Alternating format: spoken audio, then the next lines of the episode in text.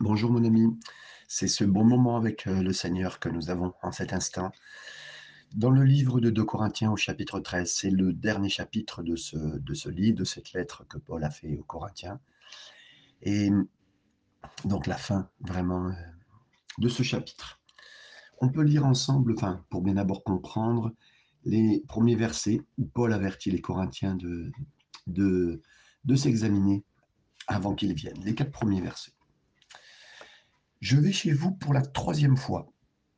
Toute affaire se réglera sur la déclaration de deux ou trois témoins.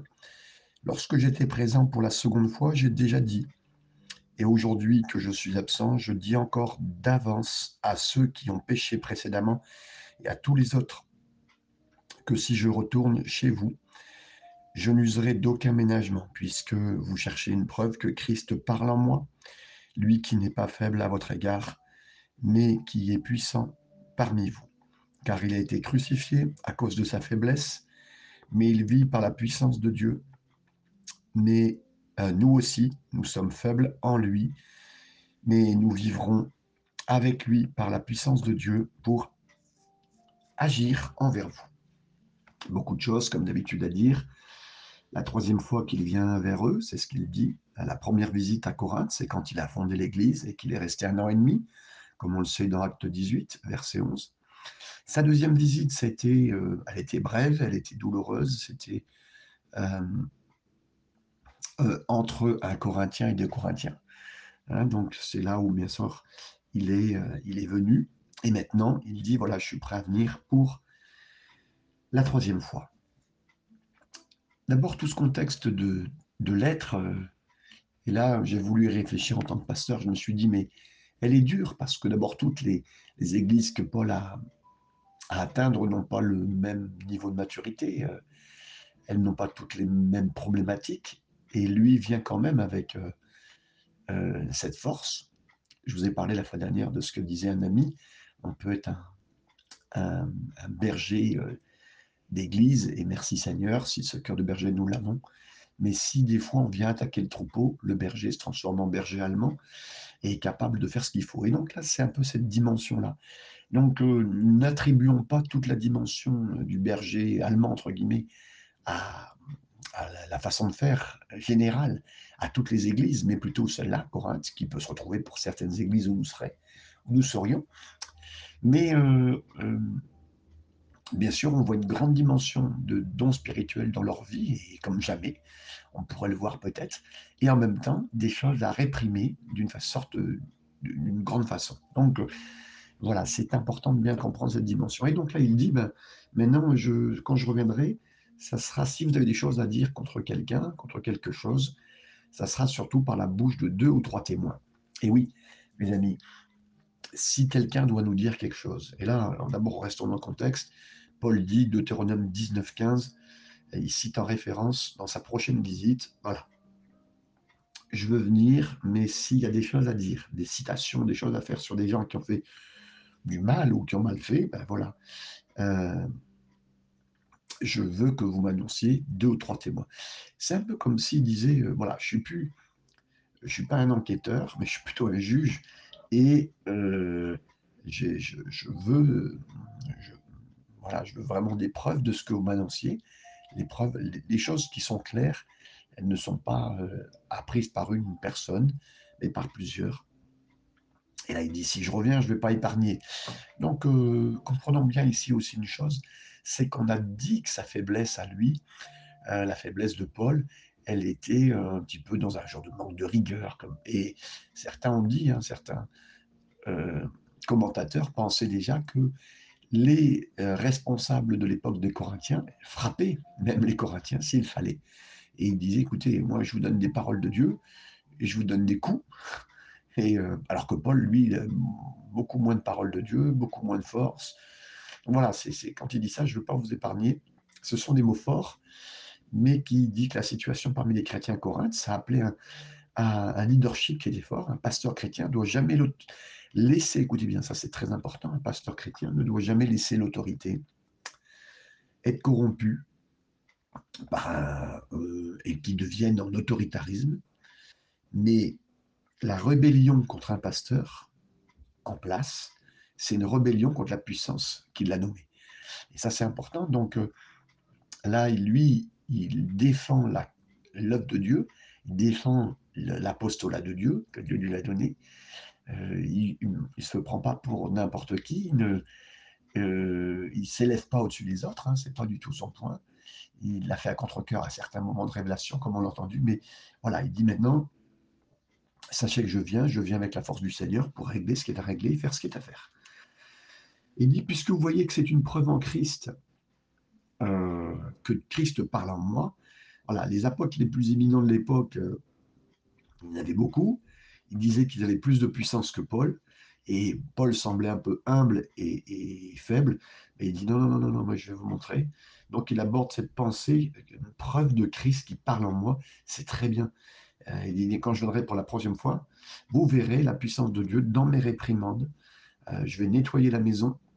Et il dit, attendez, je vais nettoyer la maison, mais nettoyez-la avant de venir. C'est important cette dimension je, en prière que je voyais tout à l'heure. Euh, c'est important qu'on laisse toujours agir le Seigneur. Si vous savez que vous devez rencontrer quelqu'un euh, qui est un homme de Dieu, une femme de Dieu, quelqu'un qui va vous parler, qui va partager avec vous, et que vous savez qu'il va aborder certains points, mais c'est important de les, de les traiter, mes amis. C'est important de les traiter parce que c'est le Seigneur, d'une façon générale. Et si en plus on sait qu'on va avoir quelqu'un face de nous, ben, traitons-le, traitons-les bien, laissons agir ça, faites, faites, faites ce qui est à faire. Et ça, c'est important, cette dimension-là aussi, que euh, de continuer à mettre les choses en place qui sont dans nos vies, qui sont normales. Donc là, il dit après, parce que bien que Christ ait été crucifié dans la faiblesse, il vit par la puissance de Dieu, et nous qui étions faibles, ben voilà, il dit tout comme Jésus a fait preuve de faiblesse, entre guillemets, quand il est monté sur la croix, ben, dites-vous bien qu'il est monté beaucoup plus haut après en puissance, et il dit voilà, moi je vais venir de la même façon, avec une puissance similaire, après avoir montré aux chrétiens, aux Corinthiens, ma faiblesse et vraiment utilise bien les, faits. Hein. Et puis, il s'appuie sur les choses concrètes, toujours sur Jésus, pour parler aux frères et sœurs. Et ça, c'est, mes amis, que Dieu nous aide dans toutes les difficultés qu'on peut avoir pastorales. Et là, c'est une belle lettre euh, vis-à-vis de ce point-là, et particulièrement ce chapitre 13. Et là, il semble bien que les, Corinthiens étaient immatures, et ils n'ont pas été vraiment impressionnés par la douceur la bonté que Paul montrait, mais la bonté et la douceur comme Christ mais ils ont été bah, plutôt dépassés par une démonstration de puissance arbitraire hein, par tous ces gens. C'est Harris qui le souligne, euh, ce commentateur. Versets 5 à 10, nous continuons. Donc il dit, examinez-vous vous-même pour savoir si vous êtes dans la foi. Éprouvez-vous vous-même. Ne reconnaissez-vous pas que Jésus, Christ, est en vous, à moins peut-être que vous ne soyez réprouvés. Mais j'espère que vous reconnaîtrez que nous, nous ne sommes, à ce moment-là, comme il dit, nous ne sommes pas réprouvés. Cependant, nous prions Dieu que vous ne fassiez rien de mal, non pour paraître nous-mêmes approuvés, mais afin que vous pratiquiez ce qui est bien et que nous soyons euh, comme réprouvés. Car nous n'avons pas de puissance contre la vérité. Nous n'en avons pas, nous n'en, nous n'en avons que pour la vérité. Nous nous réjouissons lorsque nous sommes faibles, tandis que vous êtes forts. Et ce que nous demandons dans nos prières, c'est votre perfectionnement. C'est pourquoi j'écris ces choses étant absent, afin que présent, je n'ai pas à user de rigueur, selon l'autorité que le Seigneur m'a donnée, pour l'édification et non pour la destruction. On continue. Là, il dit vraiment, examinez-vous dans la foi pour savoir euh, testez-vous, hein, éprouvez-vous, euh, pour connaître et savoir si vraiment Jésus est en vous. Paul demande aux chrétiens de Corinthe d'avoir une question qui est vraiment forte. Suis-je vraiment croyant? Suis-je vraiment chrétien? Chrétien, avoir un petit Christ en soi, en fait. C'est être, enfin, c'est pas un petit Christ en soi, être un petit Christ quelque part. Donc, euh, on est à juste titre préoccupé que chaque croyant ait l'assurance de son salut, qui sait comment durer des attaques euh, qui viennent dans tous les, endroits, les sphères où Satan attaque. Et en même temps, on comprend aussi qu'il y a supposé, qu'il y a regardé en nous qu'on est, qu'on est des vrais croyants. Hein. C'est un défi pour tous, mes amis, de chercher, de regarder en nous. On n'est pas dans un régulier euh, examen de nos vies, régulier, régulier tout le temps, mais on regarde à des moments comme celui-là, de voir que Christ est en nous, voilà. Et on doit pré-examiner, attester les autres, mais là, mais d'abord, on doit s'examiner soi-même d'abord. Et là, c'est euh, un vrai chrétien qui le dit, c'est un, je ne dis pas qu'il y ait de faux chrétiens, mes amis, comprenez bien ce que je suis en train de vous dire, mais le problème à, Corinthe, c'est qu'ils avaient critiqué Paul et euh, ils n'avaient pas vu Christ en lui. Donc, euh, quelqu'un qui n'a pas vu Christ en lui, ben, on peut se poser la question aussi le concernant. Donc, il s'agit de vous examiner, il s'agit de m'examiner, de soumettre un examen en Jésus. Hein. Et alors, cet examen-là, ça ne doit jamais prêter attention au péché, mais sur Jésus, sur le Christ de lui, de, lui demander de révéler en nous ce qui fait que son esprit peut pleurer sur nous. quand l'esprit peut pleurer sur nous, c'est pas qu'il est déçu de, de, nous, mais plutôt des, des, suites euh, inconséquentes de nos péchés, de quoi que ce soit qu'on peut faire. Hein. De lui demander de nous donner la grâce et qu'il pourrait nettoyer euh, les choses dans nos vies par son sens. Il y a besoin des choses qui ont besoin d'être nettoyées parce que nos yeux seraient bloqués. Hein. Un examen, ça enlève le froid de mon âme, ça enlève la dureté de mon cœur, ça enlève les ondes de ma vie, ça enlève le prisonnier euh, qui est en nous euh, et ça le rend libre. Et ça, mes amis, c'est important de voir tout ça par cet examen. Donc, on ne s'assied pas euh, dans un endroit seul, mais presque on va dans, ce monde qui est occupé. On voit quel genre de piété on a, quel genre de, de vie avec le Seigneur on a, et on ne résistera pas à la vie de recherche sur nous, hein, euh, pour regarder à notre vraie relation, qu'est-ce que je fais, qu'est-ce que, est-ce que j'ai une relation avec le Seigneur? Là, je ne parle pas de, d'heures accumulées euh, de présence à l'Église, non, mais c'est des pensées, c'est du temps, du, temps pris d'une façon générale, et puis de, un examen de cœur, de, d'intimité, de relation avec le Seigneur. C'est ça. Et si c'est pas ça, mes amis, mais vous êtes disqualifiés. Paul savait qu'il y avait quelques-uns parmi les chrétiens, quelques-uns, quelques-uns, qui étaient disqualifiés pour la vie éternelle, pour le salut. Leur pensée, c'était presque euh, de, la pensée de ce siècle, hein, pas du Seigneur. La génération qui était là autour d'eux, mais pas celle du Seigneur.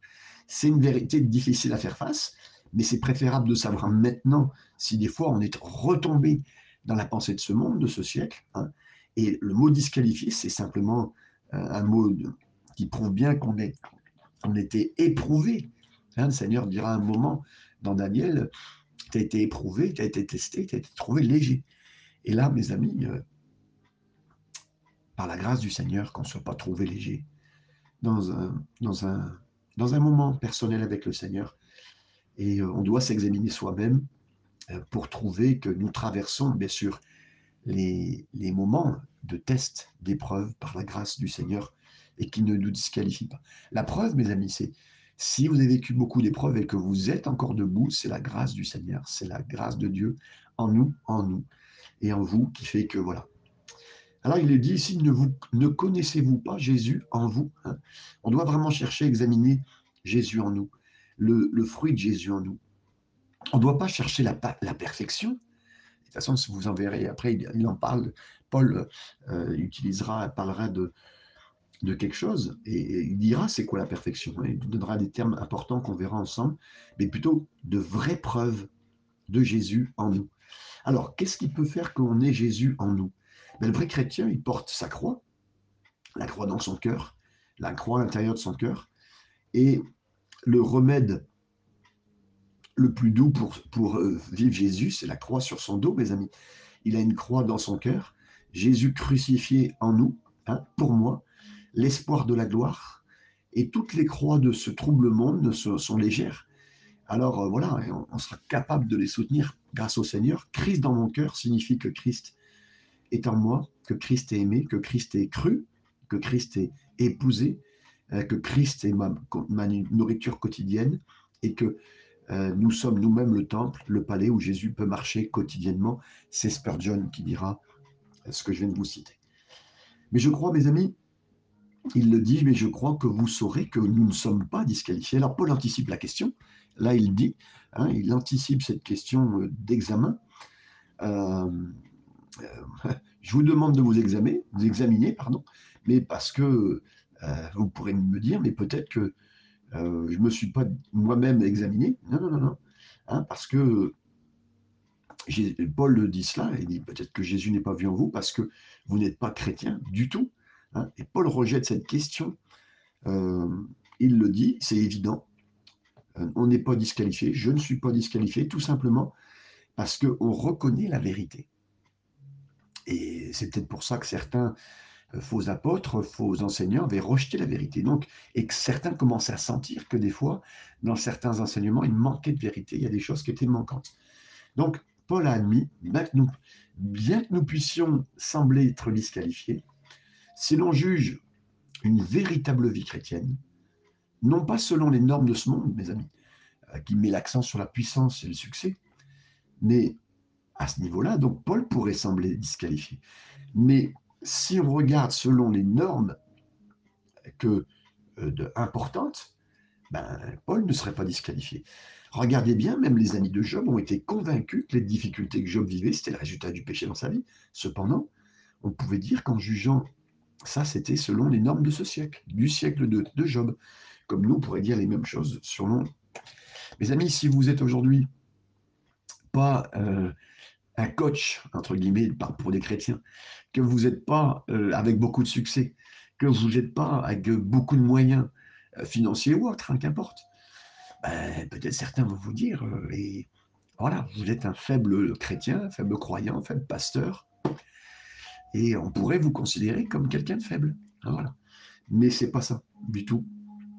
Voilà, en jugeant selon les normes de ce siècle, on peut totalement se tromper. Et on a, et voilà, et nous n'avons, on ne pouvons rien faire contre la vérité. Paul le dit. Un apôtre il peut rien faire. Un envoyé du Seigneur ne peut rien faire. Au-delà du mot apôtre, un envoyé du Seigneur peut rien faire contre la vérité. Paul ne pouvait pas travailler euh, contre la vérité, hein, et c'est ce qu'il dit. Ce passage, c'est un intérêt particulier, et ça met très bien tous les limites de, la puissance même euh, d'une église, d'un pasteur, euh, qui est quelque chose d'ordinaire ou miraculeux. La promesse de notre Seigneur, c'est que l'Église, elle lie sur terre. Ce qui est lié sur terre par l'Église, elle est liée sur le terre et ce qui est lié dans le ciel, pareil, hein, c'est limiter la condition des décisions qu'on prend et qui sont conformes à la vérité de Dieu.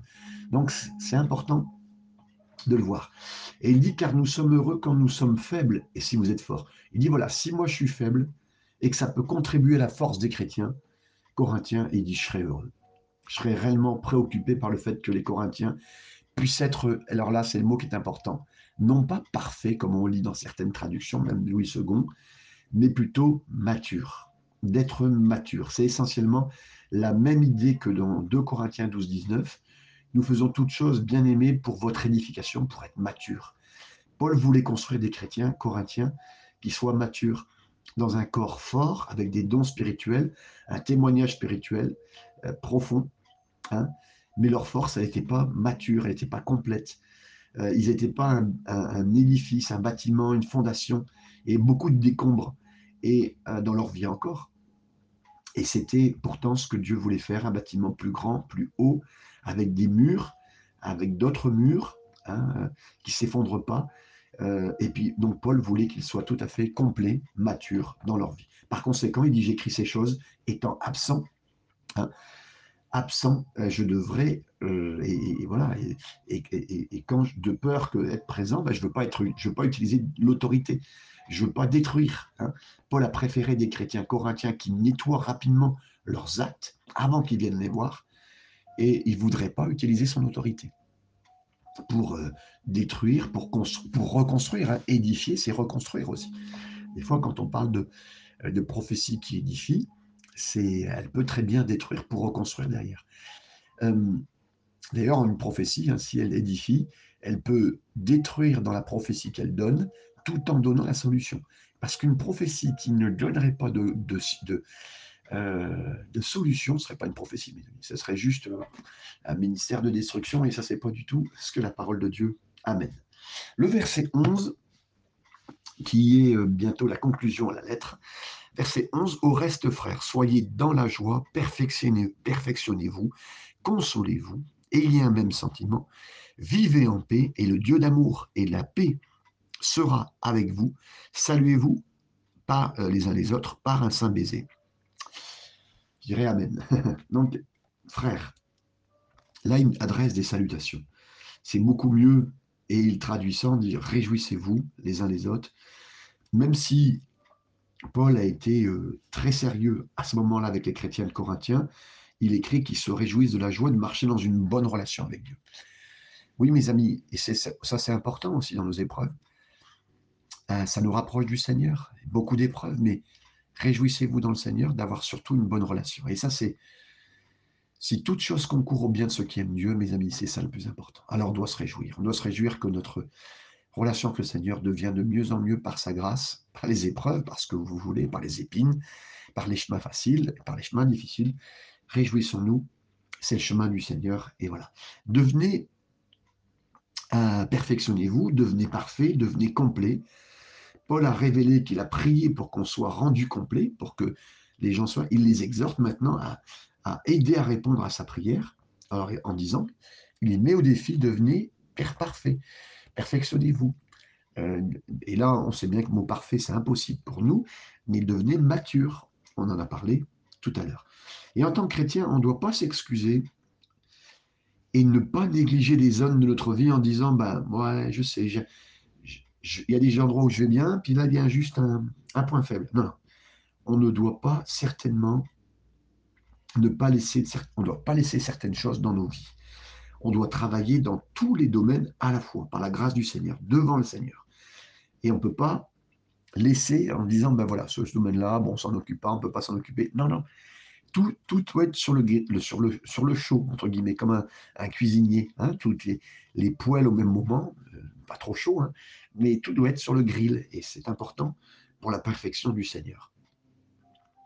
Et je vous invite, même s'il le faut, à éteindre quelques secondes euh, quelques minutes en disant Seigneur, ce point-là, je ne l'avais pas mis sur le grill, j'étais peut-être arrêté dans ce tel point, tel point. Seigneur, je le remets sur le grill, j'ai besoin de ton aide, je veux travailler en même temps, je ne veux pas lâcher sur ce sujet qui est compliqué pour moi. Alors, soyez de bons, euh, consolez-vous, soyez de bons réconforts les uns les autres, soyez d'un seul esprit, vivez en pays. Et là, il exhorte les chrétiens corinthiens à faire des choses. Il dit, voilà, c'est un point important. Euh, c'est vraiment important de faire tout ce qui est fait, tout ce qui est en votre pouvoir de faire.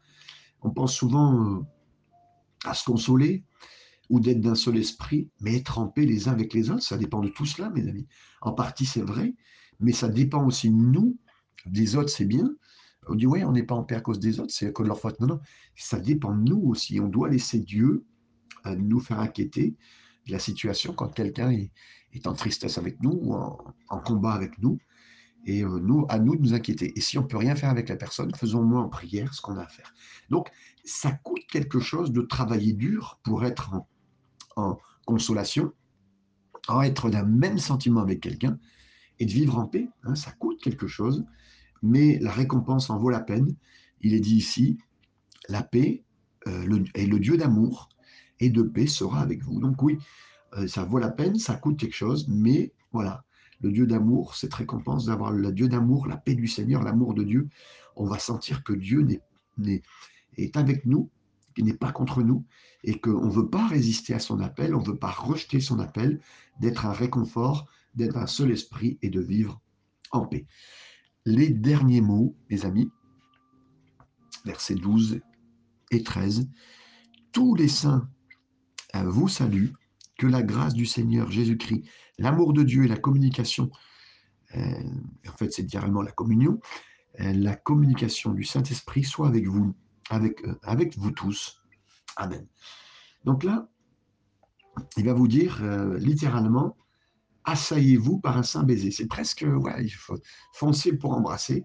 L'idée de saluer quelqu'un l'un l'autre dans un euh, c'était commun dans cette culture ancienne hein, de, saluer, l'équivalent d'une poignée de main aujourd'hui, d'une bise ou d'un hug, hein, d'un salut chaleureux.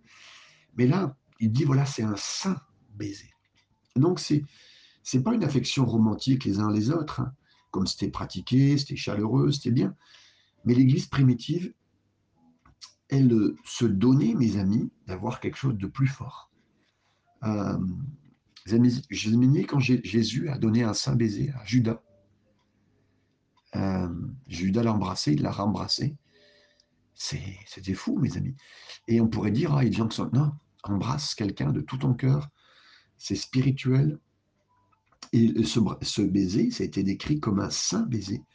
C'est alors aucun ton, et là c'est important, dans le terme euh, éros, érotique, hein, euh, c'était exclu. Hein, le baiser, c'était vraiment saint, c'est un salut, c'est un signe de paix, c'est chrétien. C'est le mot agapé, le mot amour, l'amour de Dieu, mes amis. C'est Morgane qui le précise, le pasteur Morgane, euh, qui a donné cette pensée. Et un autre euh, commentateur, il a relié ce saint baiser en disant notre culture moderne, c'est pas un commandement d'obligation perpétuelle, mais l'esprit du commandement, c'est que les chrétiens doivent exprimer leur amour mutuel les uns aux autres de la manière qui est fait pour aujourd'hui, pour une communauté dans laquelle ils vivent. Et vraiment, s'il faut serrer, voilà, puis bon, enfin attention, hein. j'ai déjà vu des Américains, un Américain, une Américaine se faire un hug, euh, leurs jambes ne sont pas près de leurs jambes quand ils se font un hug. Ils ont leurs épaules les uns contre les autres, on évite même s'il faut toucher euh, le corps et la poitrine, hein, je dirais, voilà, mais on prend vraiment les gens dans, les bras quelque part, sans à ce que les jambes, le corps viennent se toucher. Mais euh, voilà, c'est tellement important d'avoir vraiment une communion, une communication les uns avec les autres. Et euh, dans ce moment de, baiser saint. Et c'est là où on retrouve, mes amis, c'est la seule fois où d'ailleurs euh, il nous est dit, la grâce du Seigneur Jésus-Christ, l'amour de Dieu, la communion du Saint-Esprit, soit avec vous tous. C'est le seul endroit dans le Nouveau Testament où le Père, le Fils et le Saint-Esprit sont mentionnés ensemble dans ce genre de bénédiction. Et Paul voulait que les chrétiens corinthiens soient complètement bénis par tout ce que Dieu est. Là, il y a bien sûr qu'il y a une force incroyable de, discussion, de difficulté, de, de traitement des erreurs, du péché, des, façons de faire, des faux apôtres, et il, a traité ça en face. Hein. C'était vrai, un véritable pasteur. Et en même temps, il demande à ce que tout ce que Dieu est leur soit communiqué. Très fort, mes amis, très fort de, de gérer comme il gère et que le Seigneur nous aide à gérer. Et donc, en substance, Paul voulait qu'ils soient bénis comme de vrais chrétiens, car un chrétien, c'est quelqu'un qui cherche à jouir et de la grâce du Seigneur et qui vit de ça, qui vit de l'amour de Jésus, qui vit de l'amour de Dieu et de la communion du Saint-Esprit. Voilà tout ce qu'on pouvait dire sur, cette, sur ce chapitre 13. C'est le dernier chapitre que le Seigneur bénisse et fasse que oui, vraiment, après tout examen, vous pouvez être heureux de marcher dans, les mains du Seigneur, après toute épreuve, marcher avec lui et de vivre vraiment avec la communion euh, de notre Père, de son Fils Jésus par le Saint-Esprit. Soyez bénis et à très bientôt, mes amis.